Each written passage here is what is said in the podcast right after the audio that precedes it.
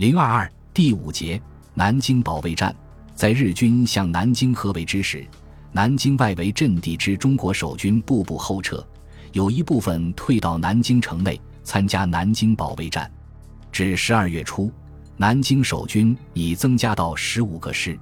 因此城东南方向主阵地改由第七十四军和第八十三军防守，第七十四军的两个师防守板桥至淳化镇一线。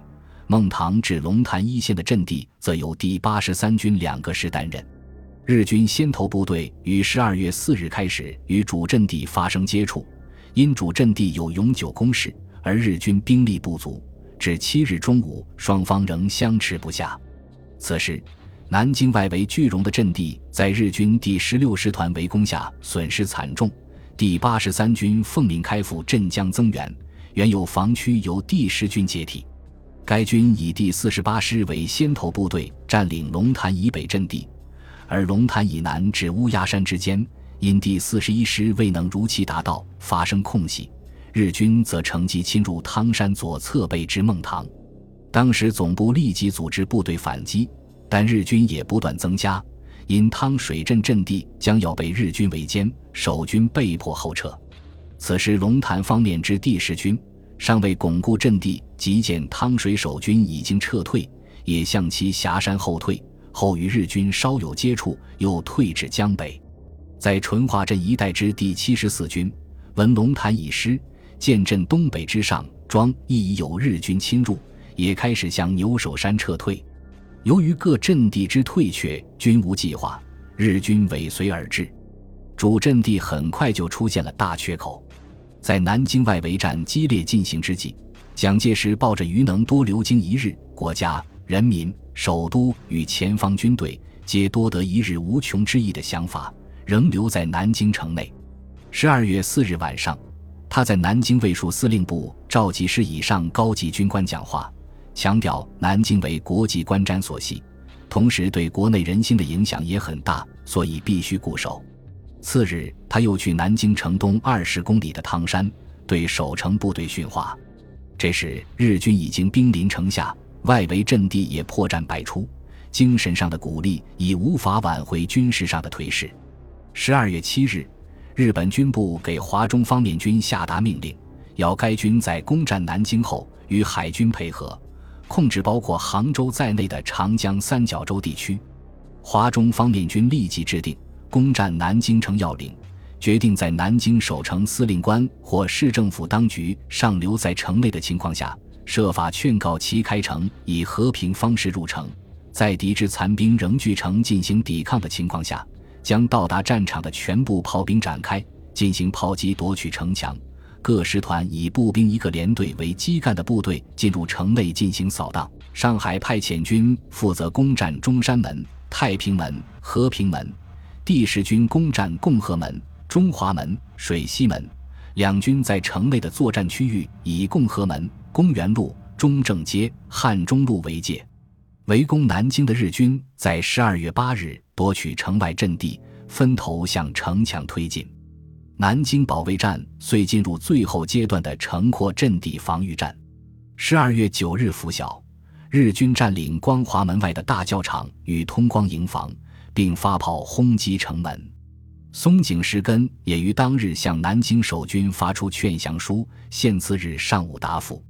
唐生智拒绝了日军的最后通牒，并于当日傍晚向各军下达命令：本军目下占领富国阵地为固守南京之最后战斗，各部队应以与阵地共存亡之决心，尽力固守，绝不许轻弃寸地，摇动全军。若有不遵命令擅自后移，定遵委作命令，按连做法从严办理。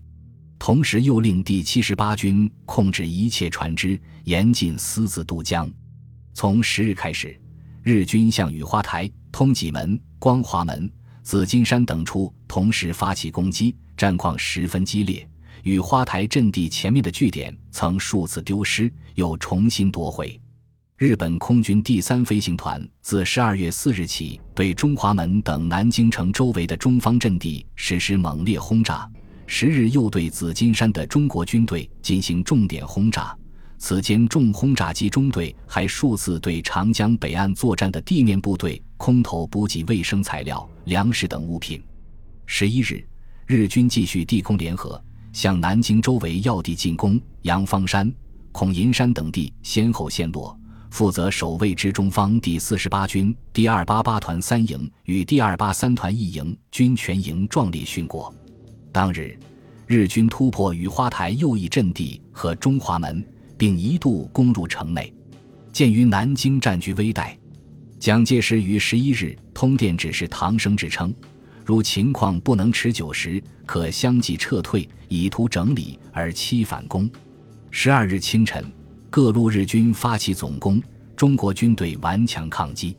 激战至中午，雨花台主阵地失守，紫金山阵地亦被日军攻占，重要阵地相继失守。引起全城动摇，日军先后从光华门、中华门侵入城内。卫戍司令部曾令部队紧急增援中华门守军，但因城内秩序混乱，部队无法展开而未达目的。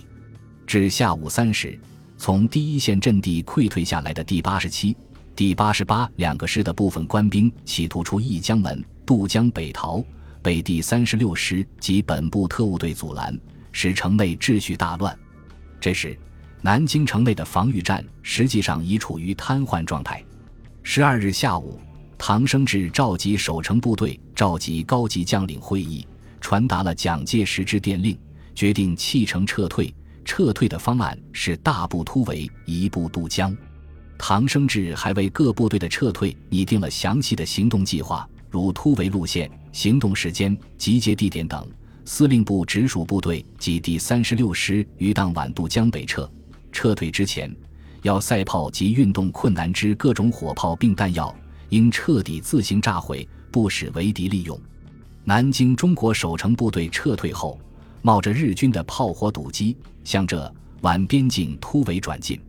一部分部队渡过长江，进入安徽境内；另一部分则由汤水镇、句容退向皖南宁国地区。第七十八军军长宋希濂奉命率部掩护南京卫戍司令长官部及直属部队由下关渡江。在与日军激战的过程中，南京卫戍宪兵副司令肖忠令、第一五六师参谋长姚中英、第一六零师参谋长司徒飞等均壮烈牺牲。最后，仅有第六十六军安全转抵这皖边区，其余除部分突出重围外，大部均以身殉国。反观唐生智制定的撤退计划，表面上看颇为周详，但他没有考虑到当时城内已一片混乱，在此情况下是根本不能按照常规方式行事的。后来形势的发展也完全证明了这一点。首先，由于部队已被打散，通信联络阻塞，许多部队没有接到撤退的通知，所以撤退计划根本无法有序实施。其次，原计划多数部队从陆路突围，但多数部队从第一线溃退后已基本丧失战斗力，根本无力再突破日军阵地向后方转移。因此，只有少数在城外的部队突围成功，多数部队退至江边，准备渡江北撤，使撤退计划全盘打乱。第三，没有对维持渡江秩序引起足够的重视，导致义江门内人群拥挤。各部队均争先抢过城门，互不相让，秩序大乱，发展到任意开枪，甚至自相冲突。下关码头的秩序更糟，人多船少，竞相争渡，任意鸣枪，船至中流被岸上未渡部队以枪击毁，沉没者有之，装运过重沉没者亦有之，造成重大人员伤亡。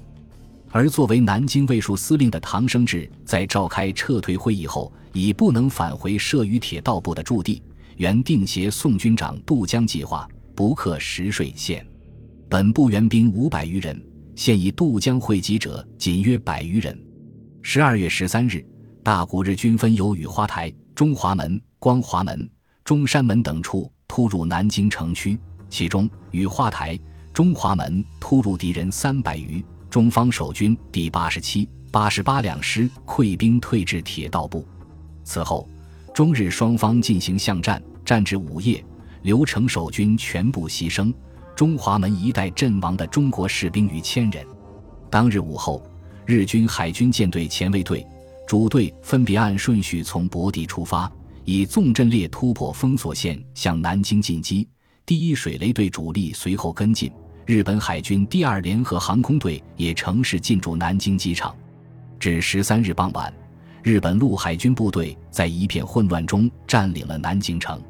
南京保卫战之失利，客观原因是新败之弱旅无法抵挡强敌的攻击，但失败的如此迅速，损失如此巨大，则主要由于指挥失策所造成。南京保卫战的损失是巨大的。据日本上海派遣军公布的数字，这一战役中国军队战死八点四万人，被俘一点五万人，而日军仅死伤四千八百人。南京沦陷后，中国的抗战进入一个极为困难的阶段。这不仅因为全国经济最发达的沪、宁、杭三角地区完全沦丧，而且国民政府的精锐部队自抗战爆发以来损失惨重，元气大伤。更为重要的是，不仅在军事上遭到惨败，连首都也告沦陷后，抗日阵营内的投降势力抬头，国民党的政治危机也日趋严重。南京沦陷当日，蒋介石发表通电称：“国军退出南京，绝不致影响我政府始终一贯抵抗日本侵略原则之国策。”为进一步鼓舞国民的抗战士气，蒋介石于十二月十五日在武昌发表告国民书。强调对于日军的侵略，所谓不在鲸吞，而在蚕食。日军大举入侵的形势，无宁为于我为有利。中国持久抗战，其最后决胜之中心，不但不在南京，亦且不在各大都市，而实际于全国之乡村与广大强固之民心。故我全国同胞在今日形势之下，不能图顾虑一时之胜负，而当彻底认识抗战到底之意义。与坚决抱定最后胜利之信心，诚使我全国同胞不屈不挠，前仆后继，随时随地皆能发动坚强之抵抗力。敌之武力终有穷时，最后胜利必属于我。蒋介石不屈服的态度，在一定程度上鼓舞了国民的抗日斗志，同时也击破了日本迫使国民政府屈服的阴谋。本集播放完毕。感谢您的收听，喜欢请订阅加关注，主页有更多精彩内容。